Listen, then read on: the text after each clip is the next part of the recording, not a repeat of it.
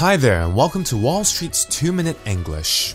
How many of you guys work in customer service? When I first came back to Hong Kong in 2001, the first job that I did was working for Cathay Pacific as a flight attendant. Traditionally, people used to call someone working on an airline an air steward, air stewardess, or air hostess. But these days, the correct term is flight attendant.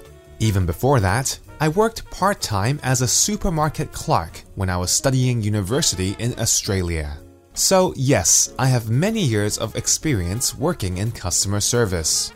I think it is great to experience working in customer service because you learn to serve people and control your emotions. For example, even when you're having a bad day, you still need to smile and be professional towards your customers.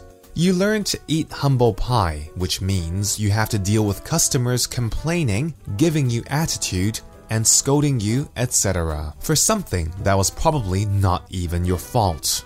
Over time, you learn that they are venting out their frustrations at the company and not at you personally. But it isn't always easy. However, I do believe that working in customer service helps to build your character. One common pronunciation mistake that I hear many people working in customer service make in Hong Kong is the phrase, How may I help you?